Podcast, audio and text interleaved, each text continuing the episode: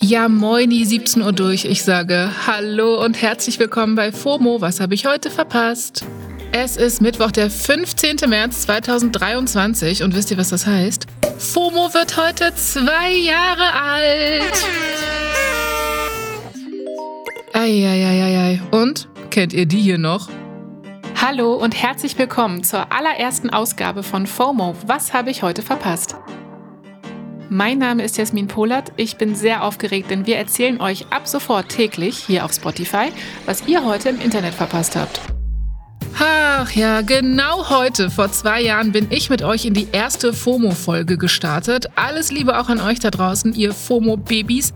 Danke, dass ihr dabei seid und mit uns täglich das Internet ausdruckt. Quasi. Mein Name ist immer noch Jasmin Polat und ich bin seit zwei Jahren professionelle Internet-Userin. Ich habe meine Sucht zum Beruf gemacht. Heute geht es um veraltete Diäten und neue Serienstaffeln. Wir haben Sprachis von der Psychologin Lisa Baum über die Studie zur Mental Health in der Pandemie und es geht um ein bahnbrechendes Urteil aus UK.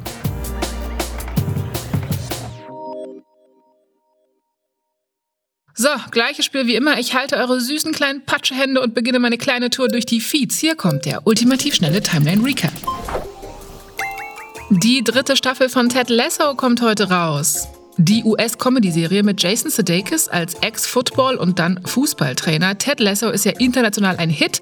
Die hat schon elf Emmys gewonnen und läuft exklusiv auf Apple Plus. Also, falls ihr heute Abend noch was gucken wollt, gern geschehen. Lindsay Lohan ist schwanger. Offenbar, vielleicht, bestimmt. Auf Instagram hat sie nämlich ein Foto geteilt von einem kleinen weißen Babybody, auf dem geschrieben steht Coming Soon. In der Caption dazu hat sie geschrieben, We are blessed and excited und dazu dann die folgende Emoji-Reihe, betende Hände, weißes Herz, Baby und Babyflasche. Der Post hat jetzt schon knapp die Millionen geknackt und nicht nur Millennials sind weltweit zu Tränen gerührt. Mein Gott, wie die Zeit vergeht. Ja, die Zeit vergeht und Zeiten ändern sich, aber irgendwie scheint Gwyneth Paltrow das nicht mitzubekommen. Die war im Podcast The Art of Being Well und ein Clip aus dem Interview fliegt gerade meine TikTok for You Page rauf und runter.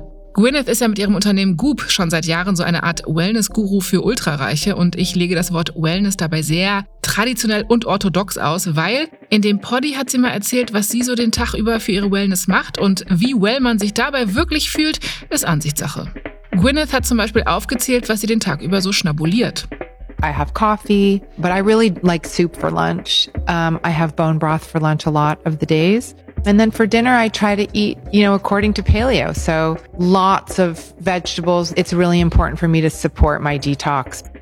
Äh, ja, den Ausschnitt kritisieren online super viele, weil sie das als falsches Beispiel empfinden, ne? das einfach Diet Culture oder sogar Essstörungen fördern könnte. Excuse me, es ist 2023. Sowas als erstrebenswert rauszuposaunen ist irgendwie mindestens aus der Zeit gefallen. Das war der ultimativ schnelle Timeline Recap. Ja, und im schlimmsten Fall geht einem sowas an eine Psyche. Was aber wirklich auf die Psyche schlägt, sind Pandemien, würde ich jetzt mal behaupten. Es ist jetzt aber eine britische Studie rausgekommen, die quasi das Gegenteil sagt. Also so ist von wegen, ja, Pandemie war gar nicht so wild für unsere Mental Health. Und diese Studie wird gerade auf den Socials extrem viel besprochen. Die Studie ist im BMG erschienen, das ist ein englisches Fachmagazin sozusagen, und für die Studie wurden mehr als 130 vorherige Studien zu psychischer Gesundheit während der Pandemie analysiert. Die meisten beschäftigen sich darin mit reichen europäischen oder asiatischen Ländern. So, und laut der Überstudie der Studien, wenn man so will, hat sich die Pandemie so ganz allgemein kaum bis wenig auf unsere psychische Gesundheit ausgewirkt. Bombastic Side-Eye, Criminal Offensive Side-Eye. Nee, also mal wirklich, das kann doch nicht sein, oder? In den Socials haben da wie gesagt eine Menge Leute Feels zu. Viele teilen zum Beispiel bei Instagram und Twitter, wie es ihnen während der Pandemie ging. Der insgesamt sehr lustige Tom Zohar hat zum Beispiel das hier als Drüberkommentar zur Studie getwittert. Irgendwann im Lockdown habe ich bei Animal Crossing am Strand gestanden, den Sonnenuntergang in Echtzeit angeguckt und geweint. Ja, also wie gesagt, die Zeit hat doch auf jeden Fall bei uns allen Spuren hinterlassen. Ich habe mir meine Zweitmeinung zur Studie rangeholt und zwar von einer, die sich auskennt.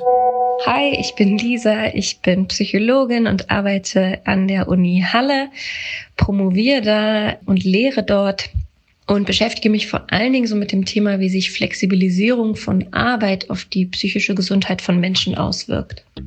Hi Lisa! Sag mal, kann das sein? Sind wir echt einfach alle unbeschadet quasi aus den letzten Jahren gekommen? Oder wie ordnest du diese Ergebnisse ein? Die Interpretationen aus den Befunden sollten wirklich mit Vorsicht genossen werden. Das liegt zum einen daran, dass es eine große Verallgemeinerung gibt. Es wird ja nur am Rande erwähnt, irgendwie, dass die negativen Auswirkungen auf die psychische Gesundheit stärker sind bei, und Achtung, jetzt kommt's, Frauen, marginalisierten Gruppen, älteren Leuten und Studierenden. Da fragt man sich so ein bisschen, wen betrifft es eigentlich nicht? Äh, mittelalte weiße Männer? Fragezeichen. Ähm, und zum Zweiten ist ein Kritikpunkt, dass ähm, die eben nur eine geringe Vergleichbarkeit haben, diese Studien, die sich in diesem Review angeguckt werden, ähm, weil da zum Teil unterschiedliche Fragebögen genutzt werden. Ja, da spricht Lisa einen sehr wichtigen Punkt an. Der wird in der Studie, wie sie ja sagt, nur am Rande erwähnt. Die Pandemie hatte durchaus Auswirkungen auf die psychische Gesundheit von Menschen, vor allem auf die von Frauen, Kindern und Jugendlichen und älteren Menschen. Und genau dafür wird die Studie auch kritisiert, also dass das Endergebnis so ist von wegen, du, wir sind da alle eigentlich insgesamt gut durchgekommen und nicht spezifischer auf bestimmte Personengruppen und ihre Herausforderungen während der Pandemie eingegangen wird. Lisa sagt auch, dass es besser ist, sich an sogenannten Prävalenzraten zu orientieren. Das sind die tatsächlichen Zahlen, wie viele Menschen in einem Zeitraum eine psychische Erkrankung hatten.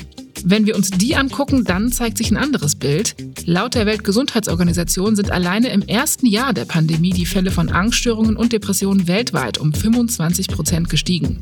Also hatten 2020 allein weltweit fast eine Milliarde Menschen eine psychische Erkrankung. Und das ist ja nun nicht wenig, würde ich meinen. Danke dir, Lisa. So, jetzt würde ich gern von euch noch wissen, was euch in den harten Lockdown-Zeiten geholfen hat. Schreibt doch einfach eine Mail an fomo@spotify.com. Dankeschön. Kommen wir zum letzten Thema für heute. Ein 24-Jähriger aus Großbritannien wurde wegen rassistischen Äußerungen zu vier Monaten auf Bewährung verurteilt und er hat drei Jahre Stadionverbot bekommen. Kurz nochmal von vorne. Der englische Fußballprofi Ivan Tony vom FC Brentford wurde letzten Oktober auf Instagram von einem 24-jährigen Newcastle-Fan, ich sage das jetzt mit ganz fetten Anführungszeichen, rassistisch beleidigt. Ivan Tony hat diese Nachricht auf seinen Socials öffentlich gemacht, woraufhin die Polizei dann die Ermittlungen aufgenommen hat und den Absender ausfindig gemacht hat. Der Absender hat dann vor einem Gericht in Newcastle seine Schuld eingestanden und das Gericht hat ihn jetzt eben verurteilt. Vier Monate auf Bewährung, drei Jahre Stadionverbot auch im Ausland. Dieses Urteil ist insofern bahnbrechend, weil es bisher noch nie so ein Strafmaß gab und das, obwohl es solche Vorfälle ja leider immer wieder gibt. Rassistische Beleidigungen sind auch im Sport keine Seltenheit. Auch hier in Deutschland kommt es immer wieder zu solchen Vorfällen. Vor wenigen Monaten erst wurde Jordan Sibachö, das ist der vom 1. FC Union Berlin, via Instagram rassistisch beleidigt. Union Berlin hat die rassistischen Äußerungen scharf kritisiert, aber der Verein kann keine Strafen gegen unbekannte Personen verhängen. Ermittlungen in solchen Fällen sind eigentlich Aufgabe der Strafverfolgungsbehörden. Außerdem ist das Urteil aus UK das erste, das auf einem neuen Gesetz basiert, das dort letztes Jahr eingeführt wurde. Das soll unter anderem Hassverbrechen bekämpfen und stärker verfolgen. Ivan Tonys Verein, der FC Brentford, feiert das Urteil und bezeichnet es als starke Botschaft, findet allerdings, die Strafe hätte ruhig noch härter ausfallen können. Ivan Tony selbst hat sich zu dem Urteil noch nicht geäußert, muss er ja auch nicht. Ich halte jetzt auch wieder die sogenannte Klappe. Das war's für heute mit FOMO. Morgen geht's hier weiter mit meiner Kollegin Dana Sarin. FOMO ist eine Produktion von Spotify Studios in Zusammenarbeit mit ACB Stories. Folgt uns doch mal auf Spotify und lasst eine Bewertung da, wenn ihr mögt. Danke. Tschö.